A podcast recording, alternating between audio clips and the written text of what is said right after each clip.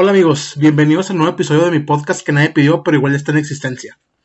El episodio de hoy está patrocinado por Ópticas Imagen, que si ustedes al igual que yo deben de entrecerrar los ojos para ver si el camión que se aproxima va al centro, pues pueden llamar al 656 428 0612 y agendar una cita para que pues, te hagan tu examen de la vista hasta tu domicilio. Así que ya sabes, si eres de Ciudad Juárez y careces de buena visión, marca y obtén tus lentes a crédito y todo este proceso sin que haya necesidad de que salgas de tu hogar. Todo es a tu casa, el examen, la entrega de los lentes, los pagos, así que no va a haber problema que te vaya a dar hueva de salir así. Bien, ¿qué harían si yo les dijera que el recuerdo que tienen de cómo fue su primer beso, su primera vez, o de cómo reaccionaron ante algún suceso, ya sea un accidente o algo estresante, pues en realidad no ocurrió? O ocurrió, pero no como ustedes lo recuerdan. Seguramente si yo les dijera eso, no haya nada. Nadie hace nada como te dicen eso, como que te vale madre. Pero me tirarían a loco.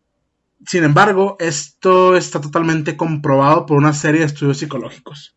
Si bien es cierto que cuando hablamos de la memoria la gente se va por la pérdida de ella, que se le olvidan las llaves en todos lados, que se le olvidan los nombres, que conocen a alguien, a alguien con Alzheimer o que simplemente se olvida dónde dejan las cosas. Pero también está su contraparte de la que casi nadie habla, es muy poca mencionada, que no es cómo la gente olvida, sino más bien cómo la gente recuerda. Nadie habla de recordar cosas que no ocurrieron o si recuerda cosas que son diferentes a como según esto ocurrieron en realidad. Ah, por los recuerdos falsos, pues. Por ejemplo, como cuando tus amigos tienen alguna experiencia, son cinco güeyes y les pasa algo, no sé, los chocan, los para el tránsito, y cada quien cuando cuenta la versión, la cuenta de forma diferente, o alguien la está contando y luego lo interrumpen de que no, güey, si no pasó, fue así. Cada quien la recuerda de forma diferente. Entonces ahí podemos ver un ejemplo común, así superficial, de los recuerdos falsos o recuerdos como que contaminados.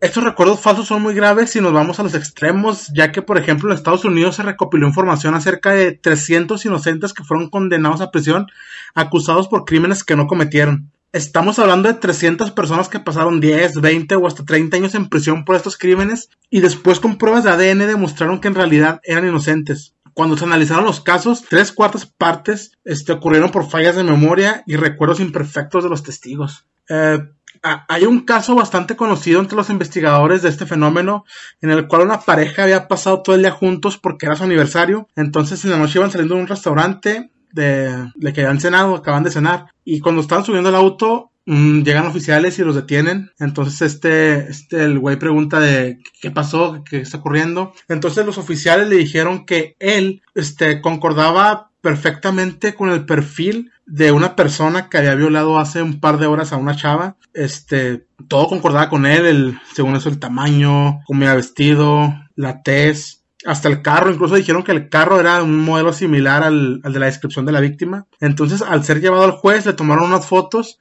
las cuales se le enseñaron a la víctima junto con la de otros sujetos. Entonces la víctima al verlo dijo, es, él es el más parecido al que me violó. Eso dijo la, víctima. Entonces lo, lo, encarcelaron porque le pusieron cargos por violación. Entonces ya en el juicio, este, unos meses después, la víctima al verlo lo señaló y dijo, estoy totalmente segura que es él. Aún recuerdo su, su mirada y hasta su voz. Entonces él fue sentenciado a 15 años de prisión y cuando le pusieron la sentencia la novia estaba gritando todo el tiempo que no había sido él porque ellos habían pasado todo el día juntos, no hubo momento en que no se despegaron. Entonces fue tanta la insistencia por meses de, los familiares y la novia de que no haya sido él, que un periodista que también era investigador les quiso tomar la palabra e investigó por su cuenta los hechos y de repente, no sé, este güey se investigó bien y los pinches policías no, pero el periodista investigador dio con el verdadero criminal, el cual luego de ser interrogado por los oficiales confesó que él había sido violador y que había violado cerca de 20 mujeres en ese sector. Entonces, el chico que principalmente ha sido encarcelado fue liberado inmediatamente por el juez, pero sin embargo, por estar mismo en la cárcel, pues bien saben que se queman y por esto mismo él perdió todo, perdió su trabajo, perdió su familia, perdió a su novia porque él se volvió como que muy neurótico y se enfadaba por todo, porque pues, ¿quién no? O chinga, imagínate que tú no haces nada y que te encarcelan muy buen rato por algo que no hiciste, pues igual saldrías con ganas de partir madres o que te hicieran justicia. Entonces, él al no poder retomar su vida anterior, pues incluso trató de demandar a la policía y a todos los que creían responsables de su condición actual, eh, y por lo tanto este hizo una serie de acusaciones se estresaba con lo largo que eran los juicios. Entonces ya cuando iba a presentarse a la corte para proponer su denuncia formalmente esa mañana murió de un ataque cardíaco asociado al estrés a sus 35 años. O sea está bien cabrón que te mueras de un ataque cardíaco por estrés a tus 35 pero por ejemplo de este caso lo interesante es cómo la víctima pasó de decir él es el más parecido al principio a un rotundo estoy totalmente segura que es él o cómo, cómo fue ese cambio en un poco tiempo de que ella estaba segura que había sido él cuando al final resultó que ni siquiera era él.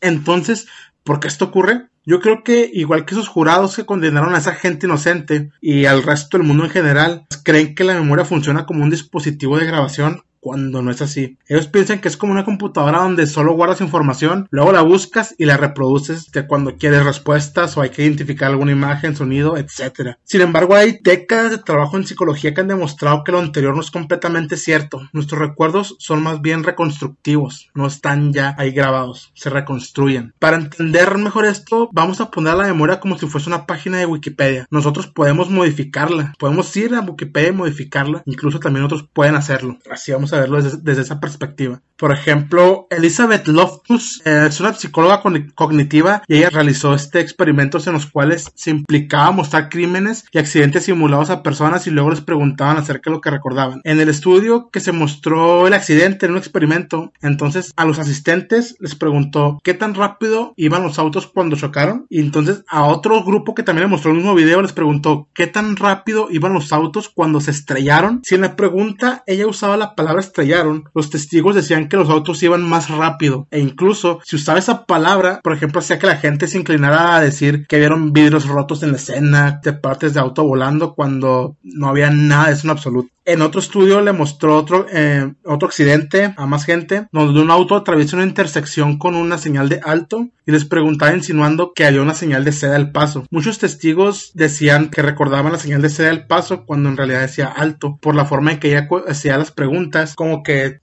insinuando a la gente que quería ceder al paso y la gente se convenció de que eso era cuando realmente no. Pero en resumen, todos esos estudios nos vienen mostrando que cuando le das información errada a la gente acerca de una experiencia pasada, se puede distorsionar, contaminar o hasta cambiar un recuerdo. Hoy en día la desinformación está en todas partes. Nosotros recibimos desinformación no solo de si nos preguntan de manera sugestiva, sino también cuando hablamos con otras personas que inconsciente o conscientemente nos dan información errónea. También si vemos la noticia en la televisión de algún suceso que experimentamos, este, todos estos casos son oportunidades para ese tipo de contaminación de memoria. Es de que hoy en día tú piensas que pasó algo de una forma y otro te dice que no, que así pasó. Es como que por ahí puede entrar un poco el efecto Mandela de que cada quien recuerda cosas diferentes. Creo que por aquí se podría meter por problemas de memoria o de información contaminada que te hace tener recuerdos falsos. Incluso hay gente que da por hecho muchas noticias. Hay, por ejemplo, tías de Facebook, ¿no? Que se crean las noticias de que inyectan plátanos con sida. Ah, chingado. Y luego ya ellas lo toman como una realidad y ya lo toman como un recuerdo cuando en realidad eso no pasó. Es otra perspectiva porque también pasa muy comúnmente con la información que estamos recibiendo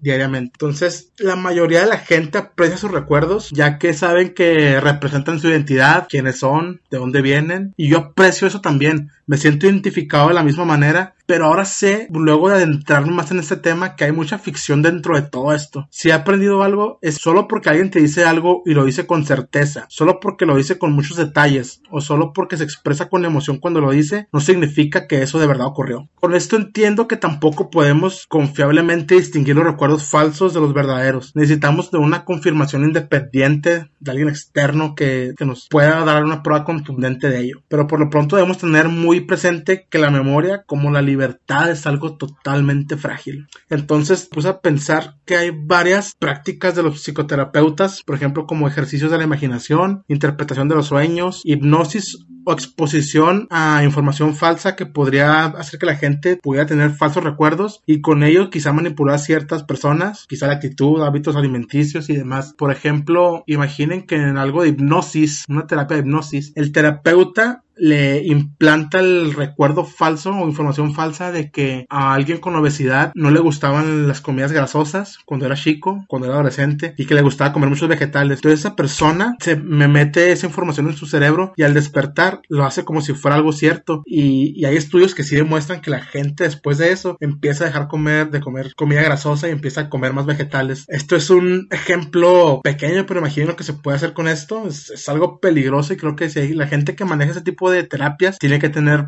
mucho cuidado y mucha ética con su trabajo porque puede llegar a dañar personas. Imagínate que le, que le implanta, no sé, el recuerdo de que de chico lo atacó un oso. Entonces, no, ya cuando despierta del, del trance, el güey le tiene una aberración a los osos, le tiene fobia a los osos que no pueden ni verlos y ahí ya estás cambiando su perspectiva de vida totalmente. Entonces yo me imagino que la gente que hace estas terapias tiene que tener mucho cuidado y también es muy fácil de que quizá usen esto a su favor, ya que si sabes hacerlo, pues lo vas a hacer. Ya no falta que tú decidas si lo haces a tu favor o el de tu paciente. Y con esto quiero terminar. Yo me imagino que todos estarán pensando de que, ay chinga, ¿cómo, ¿cómo yo voy a recordar algo falso si yo tengo muy claro lo que pasó? Y no es cierto, o sea, yo también me he topado con esos casos de que tuve una misma experiencia que alguien, la pasamos al mismo tiempo y esa persona de estarla contando, yo digo, ah, chinga, si no pasó, cállate, güey. Y lo corrijo y ha pasado al revés, que yo estoy contando algo y me dicen que así no pasó. Entonces, es como te digo, la memoria no reproduce, no es una grabadora que pasa igualmente lo que pasó, no te lo enseña igual, sino que solamente reconstruye, o sea, agarra pedazos que sí están guardados y los espacios vacíos los llena con información este, externa o interna de otros sucesos que ya ocurrieron. Entonces, eso es todo. Recuerden que la memoria no reproduce, solamente reconstruye y ya consideren más cuando dicen estoy seguro que pasó así. Las mujeres también cuando le reclaman a su novio de que así no pasó, güey, tú te le quedaste viendo esta ruca. Eh, ¿No es cierto? Quizá tú tienes un recuerdo falso, no le eches la culpa a tu novio.